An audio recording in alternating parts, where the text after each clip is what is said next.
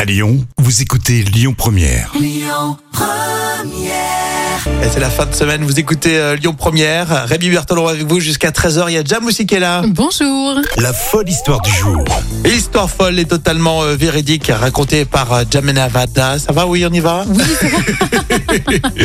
Alors, on est dans le Pas-de-Calais avec euh, bah, des mystérieuses émanations qui contraignent les policiers de Berck de changer de commissariat. Et Eh oui, mais qu'est-ce qui se passe euh, Qu'est-ce qui provoque ces odeurs étranges et suffisamment nocives pour détériorer la santé des policiers Alors c'est un grand mystère. Euh, depuis plusieurs semaines, des odeurs semblent causer des problèmes respiratoires et cutanés aux policiers. Mince. Alors les syndicats souhaitent euh, y rester jusqu'à ce que le problème soit résolu, euh, ou au moins jusqu'à ce que le nouveau commissariat qui est annoncé pour 2024 soit construit. Mais qu'est-ce que c'est Qu'est-ce que c'est Alors déjà, ils habitent Berck. bon, déjà, ces odeurs, c'est quoi C'est des petits pets de fantômes, peut-être C'est des petits prout-prout. prout-proulets. J'adore les mystères comme ça, puis ça doit parler, tout le monde doit en discuter. C'est génial comme histoire. Mais sans doute c'est que de l'amiante quelque part. Enfin, je- Oui, c'est ça, c'est juste cancérigène, Jeanne. Euh, ça rassure énormément.